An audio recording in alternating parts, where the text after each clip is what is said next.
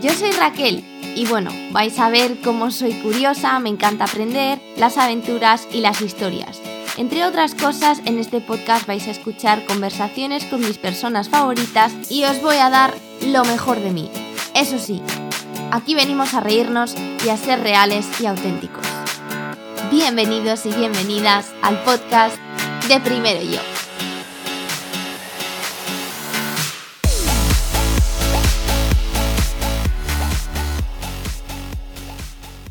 Hola babies, ¿cómo estáis? Bienvenidos y bienvenidas otro día más a este espacio de Primero Yo. Os quiero agradecer no solo el hecho de que estéis aquí, sino la acogida que tuvo el podcast anterior. Sois de verdad increíbles y me alegra mucho que, que os haya ayudado, porque bueno, como dije en el podcast anterior, no hay nadie que te pueda ayudar mejor que alguien que ya lo ha pasado. Así que de verdad, muchísimas gracias por darme todo ese feedback porque me ayuda un montón. Y bueno, hoy vamos a tener un podcast, vamos a llamarlo distinto, porque va a ser un poco así informal. Para los que no me sigáis en Instagram, eh, llevo tres semanas viajando en una campervan por Australia y pues bueno, se nos ha ocurrido que un buen tema de conversación, que va a ser eso, un tema de conversación, así bastante improvisado, es la convivencia. Porque en viajes así en los que se pasa la mayoría del tiempo con una sola persona o con dos o con tres, tan encerrados en un mismo espacio y, ya no solo eso, es que es 24 horas con la misma persona. Supongo que los que hayáis estado en, en lockdown, en, eh, encerrados, os ha pasado algo parecido. Por lo que creo que esta conversación es relevante no solamente para personas que, que viajen, sino para personas que se vean pues obligadas a tener que compartir ese espacio.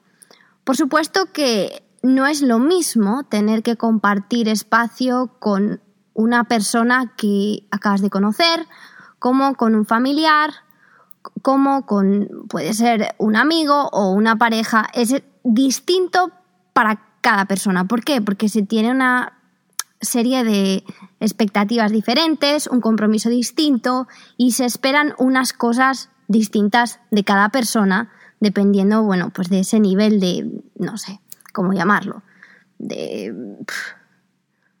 Sí, compromiso le podríamos decir. Entonces, ¿quién iba a estar aquí conmigo si no es la persona que me ha tenido que aguantar tres semanas en esta misma campervan? Y bueno, mi querido amigo Carlos, hola, aquí está de nuevo. Todavía estoy vivo. ¡Qué malo es! Bueno, la verdad que podemos hablar un poco del viaje. Ha sido bastante increíble, ¿no crees? Sí, ha sido espectacular. Eh, las experiencias que hemos tenido y lo que hemos aprendido en el tema cultural, personal y de convivencia. O sea, yo creo que las experiencias han sido inigualables. Muy, muy feliz. La verdad es que yo creo que se aprende mucho estando con uno mismo, de, de nosotros mismos si es tiempo necesario, pero también hay cosas que no se pueden aprender igual estando solo que acompañado. Hay cosas ahí como en, en inglés se llama triggers.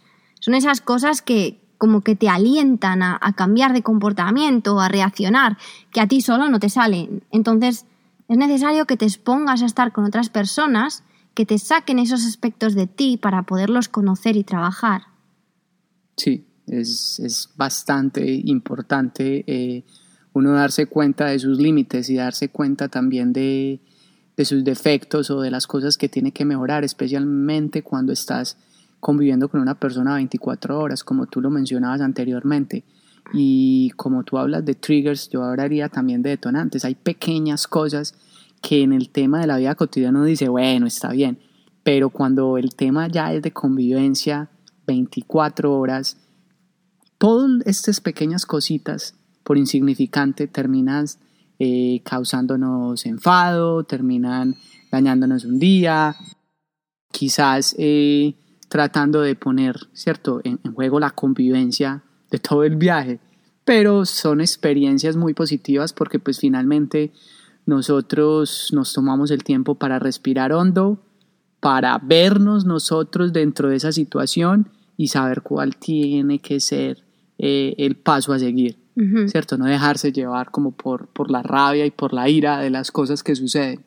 Afortunadamente nosotros de alguna manera, siempre que pasa algo, hablamos después y a pesar de que hayamos podido reaccionar más o menos el uno al otro, siempre hemos conseguido hablarlo después, porque ha pasado esto, que has sentido, y eso ya lo hablaremos después. Ahora simplemente podemos contar, ¿tú crees que hay alguna experiencia que les podamos contar así del viaje? Porque bueno, aparte de que Australia es carísimo y que hay que pagar absolutamente por todo, nos hemos colado en algún que otro camping, nos estuvieron a punto de poner una alarma este día que... Una multa. Uy, una alarma he dicho. No sé por qué he dicho alarma. Una mal, una. Ay, no, me da la cabeza. Una multa eh, a las 6 de la mañana estábamos durmiendo. Yo ese día además estaba como que ya me había pasado al otro mundo. Y tú te despertaste de repente. Ay, porque había alguien llamando al cristal. Y, y, tú, ay, ay, ay. Claro, te despertaste y era el ranger que pues venía a ponernos una multa. Y pues afortunadamente tú le diste un poco de pena. Afortunadamente mi cara le dio mucha pena. y nos dijo, bueno, solo os voy a poner un aviso, no se puede hacer, no podéis aparcar en cualquier parte. Pero la verdad que el viaje se encarece mucho si tienes que estar pagando parking todo el tiempo. Y bueno, en algunos sitios hemos conseguido aparcar sin pagar. Eh, y bueno, luego otro aspecto que, que, no nos ha gustado mucho ha sido el, el tener que vaciar, ¿cómo se llama? El depósito de, pues, del PIS y todo eso. A ver, eh, yo fui el que lo hice todo el tiempo. Raquel estuvo solo como espectadora. Ay, de verdad, yo el primer día que lo hice me daban arcadas, entonces él muy amablemente decidió hacerlo el resto del viaje. Ay, y bueno, otra experiencia muy graciosa ha sido lo de las moscas. Sí, claro. Porque em, en, esta parte de Australia, ahora que era, era verano, ahora ya está empezando el otoño, pero hace muchísimo calor y hay un montón de moscas, pero cuando se dice un montón de moscas es un montón, o sea... 20, 30, 40 moscas detrás de ti. Pero en tu cara solamente, las del cuerpo ni las contamos porque ya ni las sientes. Y hubo este día que paramos en medio de la carretera a desayunar. Y claro, pues a mí me ha dado por cocinar porridge todos los días. que por cierto, de nuevo os digo, los que no me sigáis en Instagram podéis ver todos los tipos de porridge. Hemos hecho uno distinto cada día sin repetir. De 22 días, yo creo que hemos comido porridge 18. 18 tipos distintos de porridge. Yo ahí quisiera hacer también como una, una pausa porque mm, eh, a eso sí te lo tengo que agradecer públicamente. Es la manera como hemos nutrido nuestro cuerpo, ¿cierto? Porque el hecho de que se esté viajando, eh, las personas tienden a decir, no, porque estoy de vacaciones, me lo merezco. Pero estamos hablando es que tu cuerpo, tu cuerpo se merece qué? Se merece que no comas saludable porque estás de vacaciones o se merece que lo sigues tratando, que lo sigas tratando con el cariño que siempre lo has tratado, con la alimentación que le das, con el ejercicio que le das, con la meditación que le das, entonces también se pone un poquito a pensar, porque yo llegaba en esa tónica, no, pues estoy en vacaciones, pues voy a comer esto porque me lo merezco. Pero es bueno también entrar a pensar, a ver, ¿qué se merece tu cuerpo? ¿Qué vas a hacer de diferente de que porque estás en vacaciones? ¿Sabes? Porque tienes que cambiar tu rutina de alimentación, porque tienes que cambiar tu rutina de meditación, porque tienes que cambiar lo que le hace bien a tu cuerpo día a día. ¿Sabes? Tu, tu, tu cuerpo no va a saber diferenciar si está en vacaciones o no tú eres en tu, en tu consciente el que le dices a tu cuerpo estoy en vacaciones, relájate. Pero entonces eso ha sido muy, muy importante. Perdón Raquel ahí por interrumpirte en ese tema del, del porridge. No, es verdad que yo considero que el mantener eso ha sido uno de los motivos por los cuales nos hemos sentido bien casi todo el tiempo.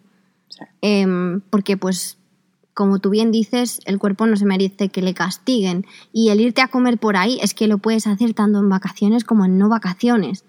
Es, no es asociar la idea de me voy de vacaciones con luego tengo que volver sintiéndome mal porque, porque no me siento ni siquiera saludable.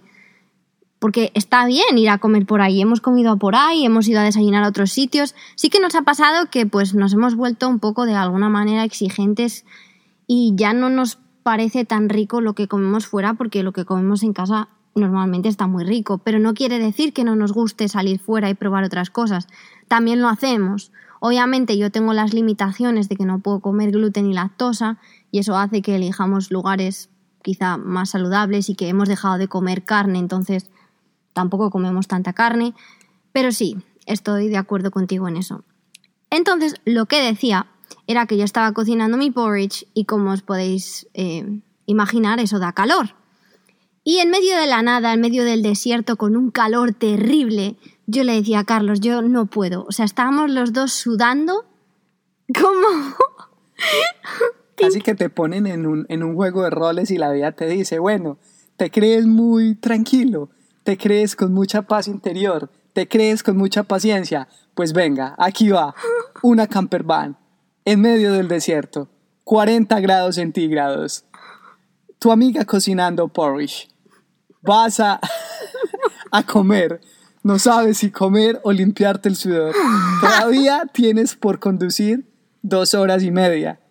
Y a tu amiga le da por abrir las puertas de la camper van para que el aire entre y de paso las 300 moscas que estaban esperando fuera.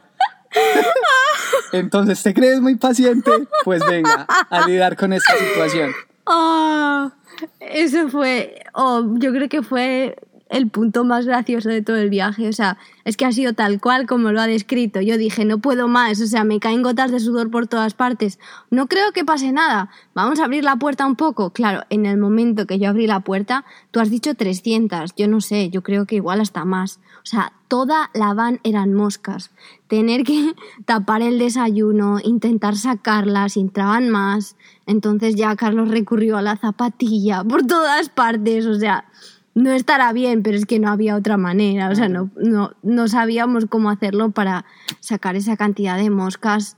Buah, fue, fue muy gracioso y fue una experiencia que ahora pues la podemos contar y obviamente pues si no lo hubiéramos, pero en el momento fue como, ¿qué has hecho? Y he de decir, no me dijo nada, o sea que estoy agradecida porque ese tipo de catástrofes como te enervan suelen pues acabar en una discusión, en este caso, pues no. Sí, la verdad que tuve que respirar bastante.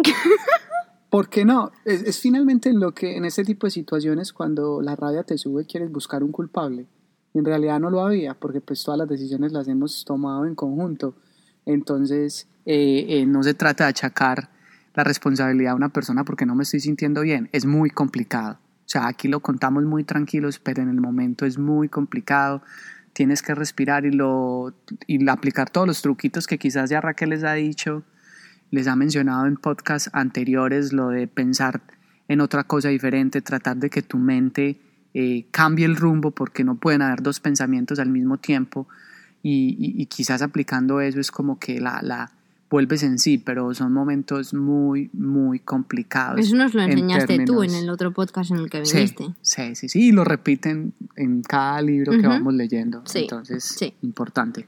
Y a ver, así problemas como problemas, la verdad, eh, sí que es verdad que hay que tener en cuenta que cuando, o sea, este tipo de viajes son cansados, entonces cuando estás cansado o cuando hace mucho calor, estás más irritable porque pues de hecho cuando se acerca la noche, eso yo no sé si lo he dicho alguna vez, yo creo que sí, la serotonina baja de manera natural porque la, serotonina y la melatonina, que es la hormona de, del sueño, son contrarias. Entonces, cuando sube la melatonina, la, oh, Dios mío, la melatonina para que te quedes dormido, te baja la hormona de la felicidad. Entonces, estás como que saltas más a la mínima y eso es un proceso natural del cuerpo entonces es más fácil que se produzcan discusiones. En ese caso, quizá mm, hemos tenido, tú casi más que yo, bastante paciencia y pues porque a ti te hace gracia cuando yo me pongo un poco así gruñona. Entonces, yo creo que esa es la clave, que te haga gracia decir, mira cómo se ha enfadado por nada o o cómo está de que le molesta una tontería por nada. Porque si tú eliges enfadarte porque la otra persona se ha enfadado, ahí ya se crea una catástrofe. Claro, pero eh, es, muy, es muy normal. Yo creería que a, todo, a toda persona le ha ocurrido, ni siquiera tiene que ser compartiendo eh, con otra persona o con otras personas, de esos fines de semana donde eh, se queda uno en casa sin hacer absolutamente nada y llega en un punto en el que no se aguanta uno mismo, de que uno no se halla, te sientas en el sofá, te tumbas en la cama, vas a la, a, la nevera a buscar comida o, miras el celular y, y, no encuentras nada que hacer. Ahora, si ponemos todo eso en contexto, viviendo con otra persona por tres semanas en un espacio de, diría yo, más o menos 10 metros cuadrados. Menos. Menos. Entonces, donde te tienes que duchar, donde todo debe ir en el estricto orden donde se ha colocado. Eh, no se pueden robar las almohadas. se tiene que conservar la frontera para dormir. Entonces, a ver, eh, es un tema, yo lo veo, yo trato de tomar todo como una experiencia que aporta. Cierto, a veces se gana, a veces se pierde, pero siempre se aprende. Entonces yo creo que esta, esta experiencia, aparte de, lo mucho que hemos disfrutado del viaje, también ha sido como un punto a, la, convivencia. Sí, sí, sí, sí. Te construye el carácter. Y también hemos aprendido bastante algo que tú me mencionabas sobre la cultura. Y esto yo no sé, las personas que me estén escuchando, yo sé que hay muchas personas de diferentes culturas que me escuchan. En su mayoría sé que son españoles y españolas como yo, y ahí es donde los españoles chocamos con culturas como la colombiana, como la tuya. Explícanos cómo lo ves, porque yo esto ni lo entendía ni lo sabía hasta que me topé con una persona que tenía una cultura totalmente distinta a la mía. ¿Cómo nos ves tú a los españoles, las españolas en este caso? O sea, sin querer generalizar, ¿no? Porque obviamente no todos somos iguales, pero quizá yo he llegado a un punto de pensar que sí que forma parte de nuestra cultura. Yo simplemente te voy a colocar un ejemplo y le coloco también un ejemplo a los latinoamericanos que están escuchando el podcast. Cuando tú quieres ver una película con, traducción, si tú eres español, con seguridad la vas a buscar con traducción al español de España. Si eres latino y te ponen la película con traducción en el español de España, con seguridad no te la vas a ver. vas a buscar. de España, tío. Ajá, exacto. Entonces vas a buscar la, la traducción o el doblaje latinoamericano. ¿Por qué? Porque es un tema cultural. sí. Y así, cuando estás en, el, en la convivencia diaria, la manera como ustedes dicen las cosas, como vosotros decís vosotros. Mm, las cosas es muy diferente. Nosotros quizás tenemos un, un idioma, un lenguaje más cantado. Bueno, aparte de las palabras diferentes, que en algunas ocasiones es como, pero ¿qué has querido decir? Porque no sé qué es eso. O sea, podría haber una lista interminable de cosas. La primera y la que más me ha marcado es lo de aburrido, porque aburrido para ellos significa triste. Ay, estoy aburrido por una cosa que me han contado. Y yo pensé, pues tío, haz algo, yo qué sé, diviértete, ¿de qué quieres hablar? no, pero pues es que estoy triste. Ah, triste. pero tantas otras cosas. O que hay otra cosa que me dices todo el tiempo. ¿Dónde está el. ¿Qué es? Que yo siempre te digo, pero ¿qué significa eso? Es todo pero ya no es solo el vocabulario, es la manera en la que nosotros hablamos. A Carlos, por ejemplo, le choca cuando yo le digo muchas cosas que me dice, ¿por qué me lo dices enfadada? Yo no estoy enfadada, estoy hablando igual que eso estoy hablando ahora mismo la cuestión es que las, las, personas de Colombia, las colombianas, los colombianos, colombianos, yo no sé qué me pasa hoy en la boca, o sea, hablo fatal. Em, hablan todo como más bonito, todos son diminutivos. Ahorita, hasta luego, em, no sé, todo es así, todo es chiquitito y todo es muy bonito y todo está súper adornadito. Entonces, claro, cuando llega uno y le habla, oye, ¿dónde está no sé qué? Pues para ellos es como si les tiras así un plato de cara, como, ah, vale, pues ¿cómo sería la manera de preguntarlo en colombiano? A mí me hace mucha gracia lo de cuando quieres coger algo en, en la cocina y a lo mejor pues nosotros, en mi casa siempre ha sido así. O empujas con la mano, que está fatal, y yo ahora lo veo y lo reconozco, ¿no? O dices, me dejas, Incluso, bueno, si quieres ser nice, pues me dejas por favor. Pero vosotros decís algo así como, ¿me das permisito, por favor? Es que...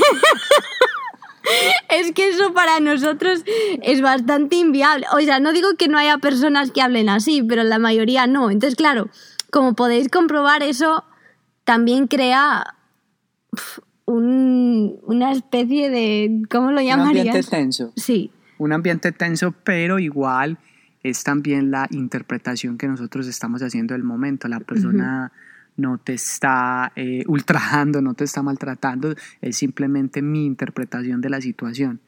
Entonces lleva, lleva momentos en los que, en los que eh, cuesta interpretar ese tipo de palabras. Pero igual también pasaba cuando yo cambiaba mi modelo de, de diminutivo de hablar tranquilo a un responder un no seco. Pero ¿por qué te enfadas? Claro. Entonces, claro, ya es, es de parte y parte. Eh, yo interpreto eh, algo con las palabras de Raquel y Raquel termina interpretando algo diferente con mis palabras. Entonces, pero todo a la final es parte de, lo tenso que se puede llegar a poner el ambiente. Por eso es que eh, esta experiencia es súper, súper positiva. Si ustedes alguna vez han estado pensando en hacer un road trip, es una experiencia que hay que, que vivir algún momento de sus vidas, pero no todo es color de rosa, ¿cierto? Porque entonces cuando nosotros vamos a, los blogs, cuando vamos a Instagram, cuando vamos a YouTube, todo nos lo pintan como color de rosa. Ah, vida libre, vivir en una camper van, sí, claro. Cómo te bañas, cómo aseas el toilet si tienes baño, cómo pagas, cómo te financias, la gasolina, los kilómetros, el cansancio, el, especialmente en Australia, el sol. El clima es muy, muy agreste. Había momentos en medio de la carretera manejando 300, 400 kilómetros y llegaba un momento en que el aire acondicionado no podía con el sol, ni siquiera nosotros. El aire acondicionado a 16 grados y no podía más el condensador, porque el sol era tan fuerte que terminaba cediendo ante cualquier, cualquier eh, motor o cualquier aire que tuvieras en el coche. Y obviamente, pues hay personas que, están dispuestas más a esto. Yo conozco a personas que viven en una camper van que es como, esta es la vida que quiero, no quiero más. Y también hay otras personas que es como, bueno, a ver, era muy bonito en mi cabeza, pero a la hora de la realidad es bastante más complicado. Entonces, a mí me parece que merece la pena vivir la experiencia y que es algo en lo que aprendes un montón y aprendes a que puedes vivir con menos de lo que tú creías Em, pero bueno, como has dicho, eh, YouTube e Instagram siempre enseñan la mitad de lo que realmente es la vida. Y que nosotros teníamos, o sea, lo hemos ido repitiendo todo el camino. Teníamos casi una casa dentro de aquí, que hay personas que tienen solo una cama, solo les cabe una cama. Entonces ya es el hecho de que no tienes espacio para caminar dentro. Tu casa es la calle, la, la camper van es solo tu cama si llueve o cosas así, o cuando se te acaba la batería, lo tienes que ir a cargar. Entonces, pues, pues sí, obvio que es acostumbrarse, es hacerse, y como todo, el humano tiene la capacidad de adaptarse, pero de buenas a primeras, de vivir en una casa, a venir aquí, pues obviamente que algo choca. Eh, pero sí que es totalmente viable. A mí no me importaría para nada vivir un tiempo en, una motorhome así como esta, para nada me importaría. Yo siempre pensé que no sería capaz de hacerlo por mucho tiempo, pero yo creo que a todo te acostumbras y a todo te haces. Si estás más tiempo parada en un sitio, es mucho más fácil.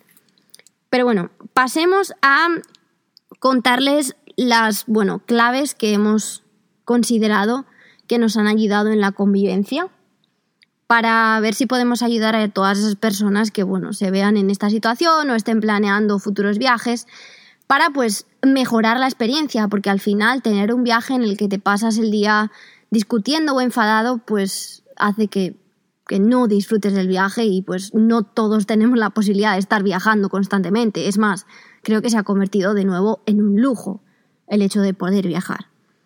Entonces, eh, yo creo, si, si, tú quieres comentar eh, el primer, la primera clave que se te ocurre. Eh, yo diría que una de las experiencias positivas o claves es tener tiempo de calidad. A pesar de que se está de vacaciones, a pesar de que se está en un lugar diferente en el, en el, que, al que convives normalmente, es importante también tener una rutina en término positivo. Eh, las, las, personas, o estamos mucho en, el, en, el, en olas de que eh, las personas nos dicen, bueno, la rutina es mala, sal de la rutina, escapa de la rutina, pero también hay que reconocer que hay rutinas buenas. porque voy a escapar de mi rutina de meditación? porque voy a escapar de mi, de mi rutina de lectura? porque voy a escapar de mi rutina de comer saludable? ¿Cierto? No hay por qué escapar. Y es importante también que, que haya independencia. Mm. Eh, claro, Raquel es una persona muy independiente que necesita su espacio, entonces es, es importante también que ella tenga o que tengamos los espacios es que yo creo, claro, independientes. es, efectivamente, yo soy una persona muy independiente, pero sin embargo creo que esto es algo que todo el mundo se lo debería plantear. El hecho de tener una parte del día, porque pasas muchas horas juntos, entonces el tener esa parte del día para cada uno, es que ya no es solo beneficio a nivel físico, es beneficio a nivel mental, a nivel espiritual. Y tenemos que aprender a desarrollar esa independencia en nosotros. A mí me ha dado la vida el que por las mañanas cada uno tuviera su tiempo de tú te vas a hacer lo que te dé la gana, tú te hacías tus ejercicios, tus estiramientos, tus cosas, tus paseos por la playa o leías y yo hacía lo mío. Si yo me tenía que ir al gimnasio porque me apetecía, o yo me iba a hacer yoga a la playa, o yo me iba a bañar en la playa, o lo que fuese, lo hacía yo sola.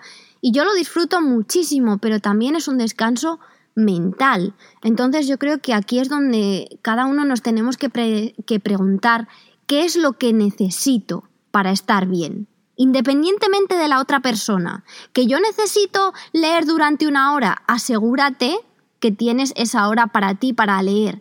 Que lo que a ti te gusta es bailar, asegúrate que encuentres un momento del día para estar solo o sola y ponerte a bailar, porque Tienes mucho tiempo para pasar con la otra persona, tienes mucho tiempo para estar viajando o haciendo cosas, pero si realmente no quieres comprometer la salud mental y el llegar a este punto de irritación, porque el roce hace el cariño, pero también irrita, o sea, si tú empiezas a, a, restregar dos piezas de lo que sea, al final se produce calor.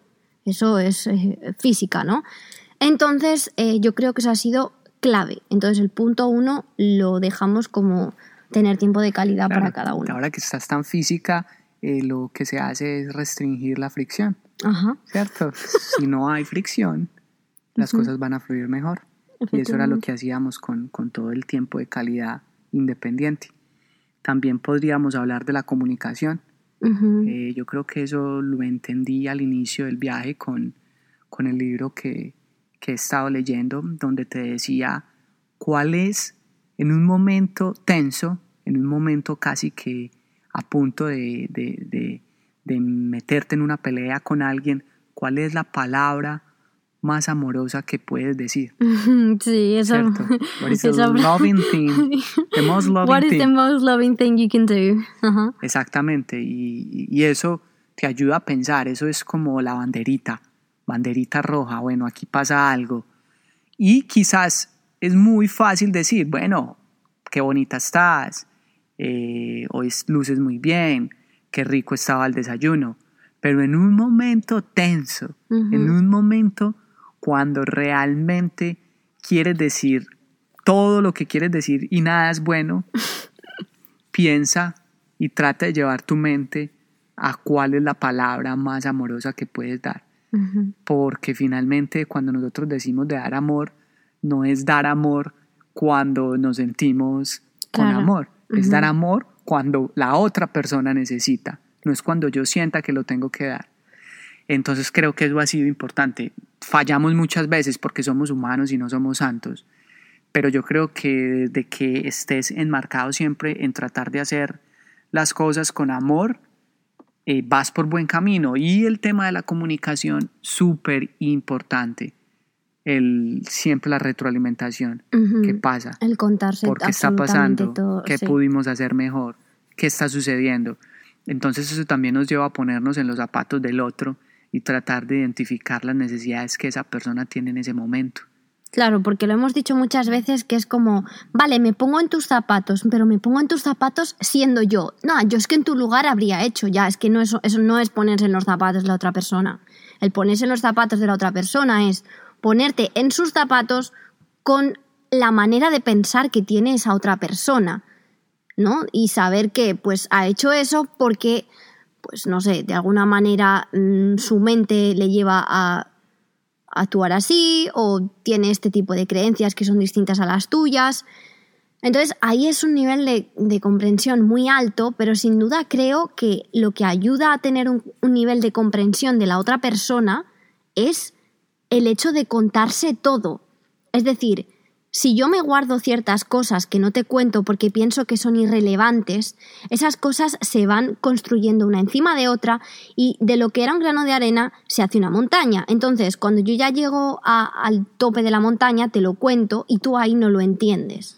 Porque no tienes ejemplos anteriores de por qué a Raquel le pasa esto y porque no sabes que yo me he ido tragando ciertas cosas que se podían haber solucionado en el momento. Oye, ¿esto por qué lo has guardado aquí?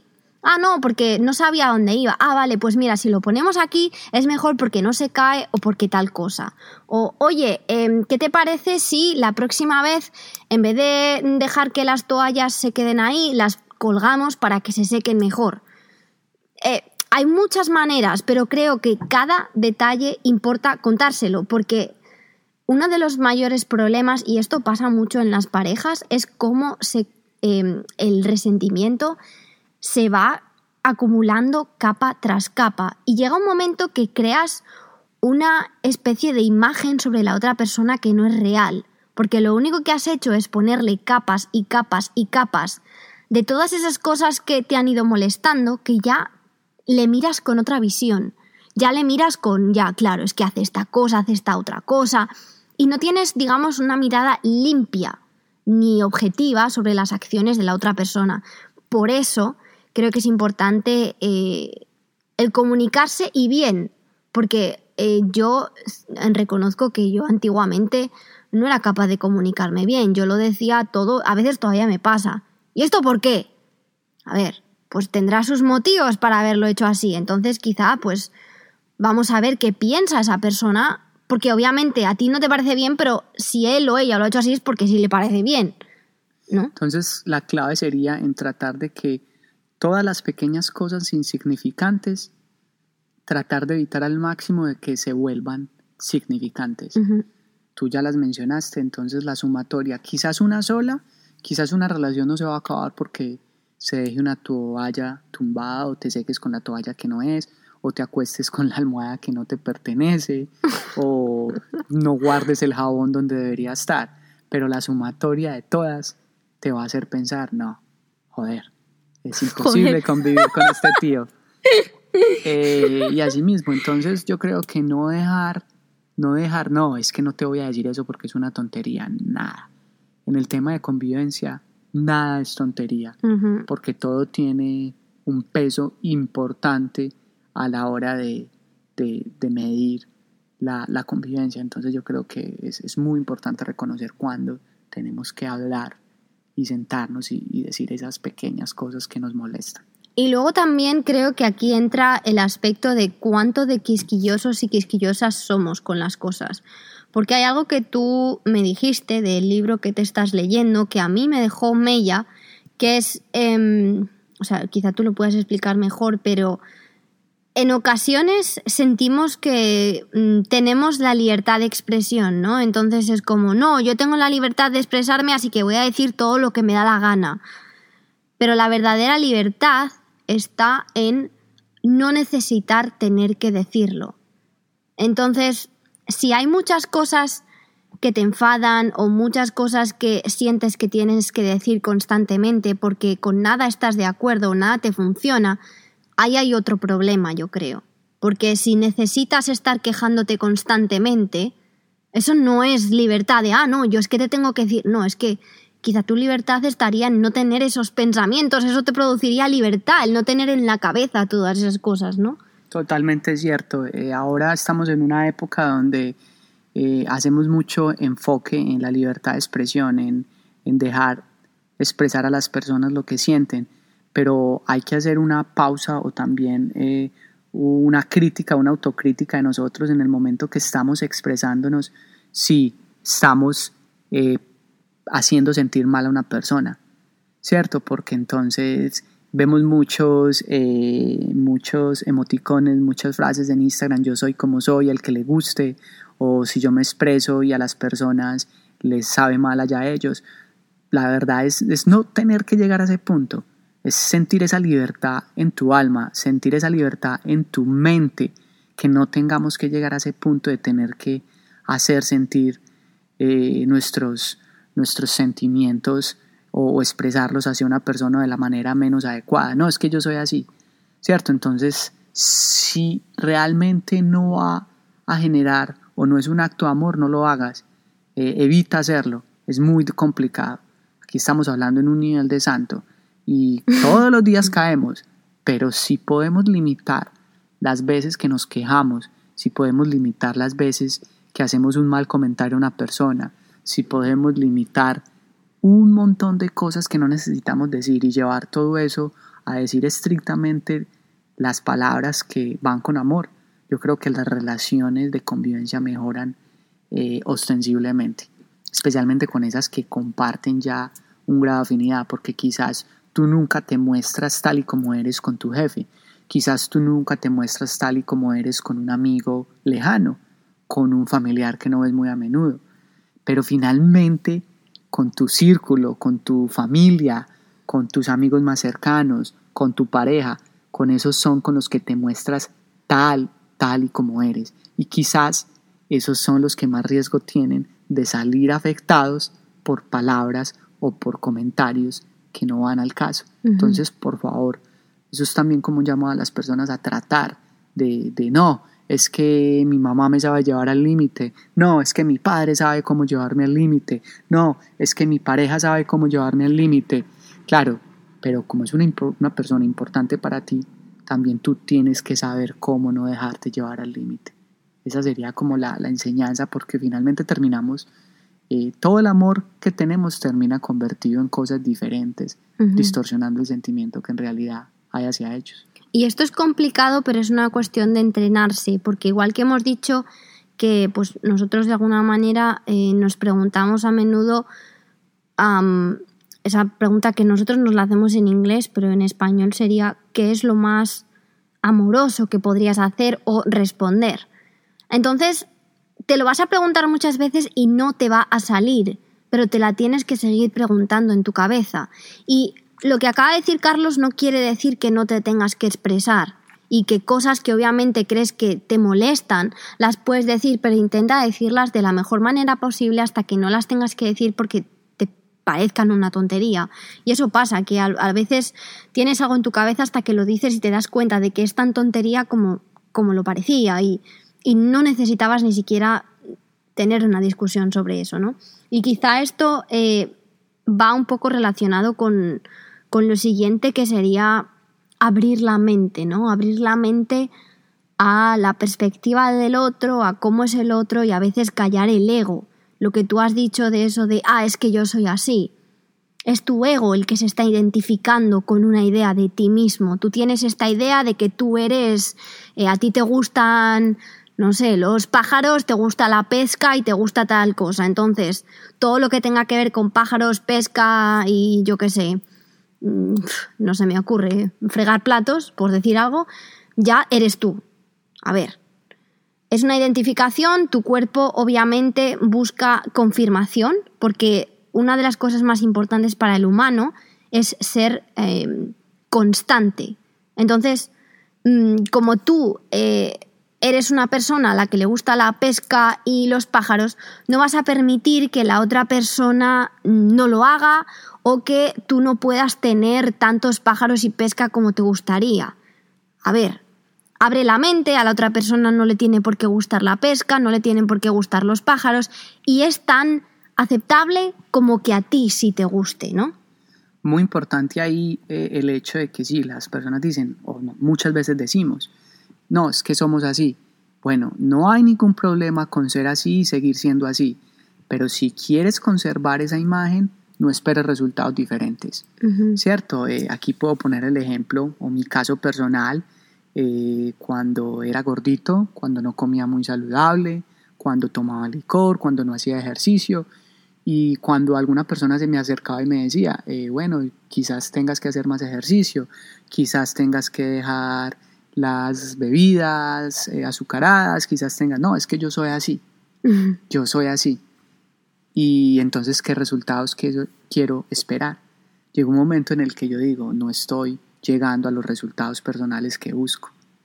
¿Qué está sucediendo?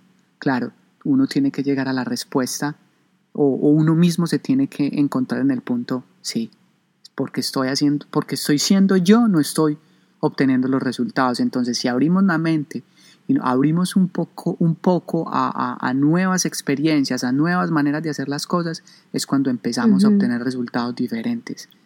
De otra manera va a ser muy difícil porque vas a seguir siendo tú. Entonces, nunca, nunca, muy importante, la única persona que tienes que tratar de ser mejor es la persona que fuiste ayer. Nada de comparaciones con el mundo externo, nada de comparaciones en redes sociales, nada de comparaciones cuánto dinero, nada de comparaciones qué trabajo tiene esta persona, nada de comparaciones cuánto dinero hace mi mejor amigo, cuánto. Porque tú estás en tu propia lucha, tú estás en tu propia carrera y solo superándote a ti mismo es que se pueden conseguir resultados diferentes que generen satisfacción, más que personales al alma y al espíritu. Tú sabes cuando algo le hace bien a tu alma. Y que pues al final no la otra persona no lo va a ver como tú. Si yo te dijera, no, Carlos, es que tú tienes que hacer todo esto todos los días. O sea, hay muchas cosas que ya sí compartimos, pero en otro sentido me dirías, no, es que pues, pero ahí yo soy la que tengo que ser un poco más abierta y decir, a ver, él no lo ve así, él no está en el nivel que yo estoy, o esto me ha pasado quizá también, es más mm, de madre, ¿no? La típica madre, no, es que los cubiertos se guardan así. Y llega otro que tiene otra madre que le ha enseñado que los cubiertos se guardan asado. Es como, no, es que los cubiertos se tienen que guardar así. No, no, pero es que mi madre me enseñó a guardarlos así. Entonces, ¿qué es lo que está bien? Ninguna de las dos cosas está bien ni mal. Simplemente eh, el querer tener la razón de que eso se hace así te hace que crear otra discusión y, pues yo creo que ahí está eh, la clave de, ver la perspectiva de otros, qué es lo que nos va a ir bien a los dos y ya está, abrir, abrir la mente. ¿Qué más podríamos... ah, sí, de hecho, aquí es donde nos puedes eh, mencionar la técnica que tú me contaste para no explotar cuando estás súper enfadado y quieres explotar. Carlos tiene una técnica maravillosa para evitar que esto pase, así que abran ustedes bien los oídos y apunten y tomen nota. Claro, pero también va, está muy basada en, la tesis que tú tienes o lo que has leído, es de que lo único que nosotros podemos controlar de nuestro sistema nervioso es la respiración, ¿cierto? Mm, a ver, podemos, estamos en control de todo nuestro cuerpo, ¿cierto? Eso también sería como erróneo decirlo, pero cuando estamos hablando del control, exacto, cuando estamos hablando de un control inmediato, estoy enfadado, células, no generen ira, no generen rabia, todavía no, hemos llegado a ese, a ese nivel, pero claro, pero ¿qué sí armas tienen o qué, qué podemos usar? La respiración. Es por eso que invito a todo el mundo de, que cuando estén en un momento de, ira, de enfado, decepción o, quieran explotar contra alguien, porque quizás muchas veces es eso, hemos tenido un mal día o nos hacemos a la creencia o le decimos a nuestro cuerpo has tenido un mal día por dos o tres cosas, cuando olvidamos el amanecer, olvidamos el agua que hemos tomado, que estamos vivos, que, en fin, Olvidamos un montón de cosas que hacen que siempre un día sea maravilloso y nos enfocamos en las dos o tres cosas malas que nos han sucedido y esperamos que alguien nos diga algo para explotar contra ellos. Entonces lo más importante es la respiración. Es respirar profundo y sostener, contar hasta cuatro, soltar el aire y contar hasta cuatro nuevamente. Va a llegar un momento en que tu sistema nervioso dice, uh, ¿qué sucede aquí? No tengo aire, no tengo aire. Y en el momento que, Sueltas el aire, el sistema nervioso. Bien, bien, apaguemos alertas. Nuevamente tomas aire, nuevamente prendes las alertas. ¿Qué pasa? El sistema nervioso no puede estar enfocado en que tienes rabia, está enfocado en sobrevivir. Y eso es lo que sucede. Siempre, siempre que apliquemos el el, la técnica de respiración, eh, yo creo que vamos a salir favorecidos de cualquier situación. A ver, no estamos hablando de una situación extrema de supervivencia. Sí, pero pues es, es como lo que tú mencionas de la mente, no puedes tener dos pensamientos muy fuertes a la vez. Si tú estás aguantándote la respiración, tu cuerpo se está centrando en, madre mía, no tengo respiración, entonces, por mucho enfado que tengas, o sea, no lo vas a aguantar porque te importa el hecho de que te estás quedando sin respiración. Yo creo que tú tuviste que utilizar esta técnica el día que perdimos el barco a la isla. Porque yo fui un poco lenta. Entonces él se tuvo que ir. Yo lo tuve que respetar. Él se tuvo que ir a respirar para no explotar. Porque obviamente eh, a él le fastidió que, perdiéramos el, el barco. Yo sabía que tenía solución. Entonces fui y lo solucioné. Pero obviamente él podía haber explotado contra mí porque él me dijo, no, tenemos que salir antes. Y yo le dije, ah, no, llegamos. Pero. Pero no llegamos. porque a, mí, se me da muy mal la gestión del tiempo. Yo soy como un alma libre, que todo está bien, todo. Y, pues obviamente soy consciente de que no está bien. Y aquí viene la explicación. Aquí viene la explicación. Entonces tomamos a Raquel. Eh, no, es que eh, he viajado muchísimo por el mundo y me pasa todo el tiempo. y claro, cogemos a Carlos es que Carlos ha viajado muchísimo por el mundo y nunca le había pasado. Entonces, son dos percepciones y dos interpretaciones de la situación muy diferente. Es que somos polos ¿Quién tiene la razón? Quizás ninguno de los dos. ¿Cierto? Que no se debió haber perdido. No se a ver, en ese caso tenías tú más razón que yo. Sí, pero eh, ¿qué ganábamos eh, actuando o, o yéndome contra ti? A ver, es un momento de mucha rabia, de muchísimo pero me gusta porque ya ni yo me acordaba. Entonces, como que a la final es un momento tenso, pero que pasa al olvido. Donde hubiera sido un momento muy tenso, que hubiera generado una pelea muy grande, no lo hubiéramos olvidado. Ni nos hubiéramos ido en el próximo barco. Ni nos, habríamos quedado ahí discutiendo qué, qué pasa, por qué ha pasado esto, bla, bla. Eh, entonces tú te centraste en que se te pasara el cabreo y yo me centré en buscar una solución.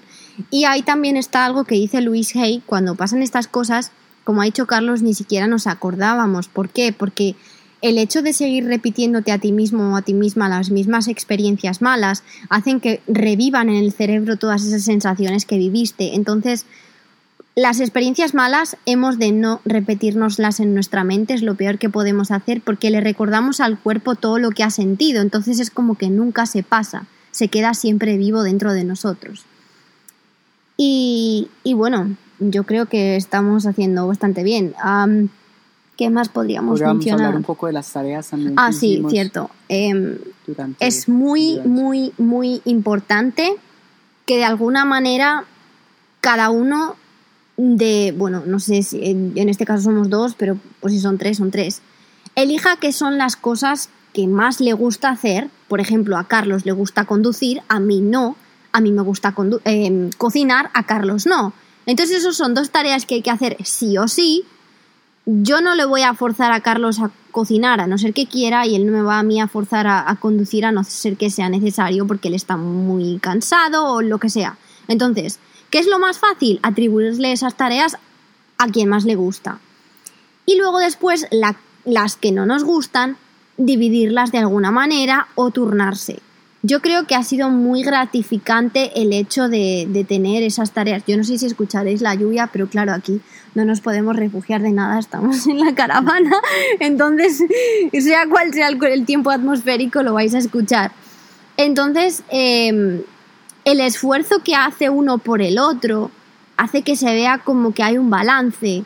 El hecho de que tú conduzcas todo el tiempo, a mí no me importa cocinar todos los días a todas las horas porque tú haces toda la conducción. Entonces yo no siento como, jo, estoy haciendo yo todo el tiempo las cosas, no, porque luego llega a conducir y Carlos conduce no importa los kilómetros que sean, o por la mañana Carlos hace la cama todos los días. Entonces, yo no tengo ningún momento para decirle, oye, es que yo hago todos los días la comida. ¿Y qué? Tienes que reconocer que él está haciendo todas esas otras cosas, está haciendo el esfuerzo eh, y se debe reconocer. Yo debo en mi cabeza reconocer el esfuerzo que tú haces por hacer la cama o por conducir aunque te guste, porque ¿qué pasa? Que cuando yo te reconozco el esfuerzo, tú te sientes bien y además eh, en mi cabeza se, de alguna manera se equilibra, no es como, ah, yo hago todo, tú haces todo, no, mira, mira qué bien lo hemos Claro, yo creo que algo fundamental de, en el tema de la convivencia es el trabajo en equipo, ¿cierto? No, no se convive si no se trabaja en equipo, porque hay que hacer cosas, o sea, no es solo disfrutar. Eh, a pesar de que nuestra casa por estas tres semanas fue súper pequeña, había muchísimas cosas que hacer. Barrer la camper bar, matar las moscas. Ay, no, no digas eso. no. Echar las moscas de la camper van, las teníamos que sacar. Eh, organizar, eh, rellenar el agua, rellenar el agua, limpiar el cristal todos los limpiar días, el cristal, poner combustible. Entonces e, es un trabajo, es un trabajo en equipo, pero nunca, nunca echar en cara las cosas que estamos haciendo por el equipo, porque finalmente sin la conducción no se puede eh, hacer un viaje, pero sin la comida mucho menos. Entonces cada actividad es eh, igualmente importante. Entonces es lo más importante y ser agradecido. Yo creo que pues acá la tenemos un poquito fácil porque yo agradezco todo el tiempo. sí, eh, eso es algo que a mí también me ayuda porque por ejemplo yo no venía de, de ese tipo de cultura de agradecer constantemente todo. Tú lo haces constantemente, gracias por esto, gracias por lo otro, gracias, gracias, gracias. Y es como que llega un momento que se te pega. Yo siento que ahora ya digo mucho más, más veces gracias, lo cual agradezco, Mm, de lo que decía antes.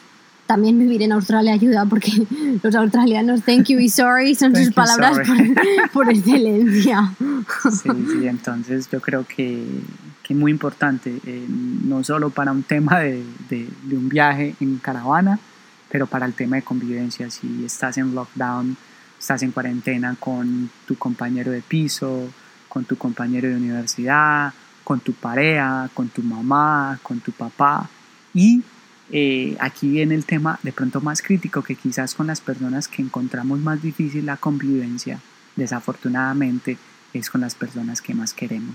Entonces es, es, es momento de hacer un alto en el camino y darnos cuenta si merece la pena pelear, si merece la pena decir una mala palabra, si merece la pena decir un, o hacer un mal gesto con esas personas que siempre están ahí para nosotros, para lo que necesitemos.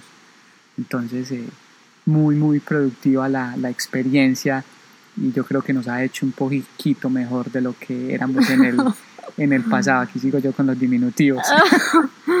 Yo creo que el hecho de agradecer también lo que hace es que refuerza que la otra persona lo siga haciendo.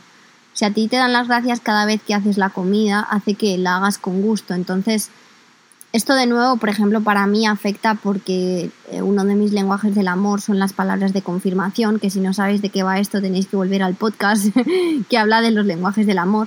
Pero no es la manera de quiero que me hagas la comida, a ver cuándo me vas a hacer la comida.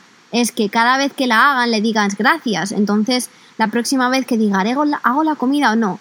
Ah, sí, la hago porque luego está muy agradecido o muy agradecida.